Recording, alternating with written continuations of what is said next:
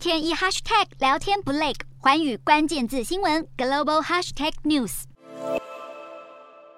澳洲总理艾班尼斯在三号访问基辅，回应乌克兰当局的要求，承诺提供更多军援。艾班尼斯还宣布提供乌克兰一亿元的军援，但还不清楚是指美元或是澳币。针对俄罗斯，澳洲也加入了禁止俄国黄金进口的行列，并扩大对莫斯科政要寡头的制裁，让澳洲制裁的俄罗斯个人户达到八百四十三人。为乌克兰雪中送炭的也不止澳洲，国际奥委会主席巴赫同样在三号访问基辅，为乌克兰运动员们带来进一步资助。巴赫也表示，要确保乌克兰运动员能够参加二零二四年的巴黎奥运，还有二零二六年在米兰和科蒂纳代比索的双城冬奥。奥委会也建议国际体育组织禁止俄罗斯和白俄运动员参赛，以行动支持乌克兰。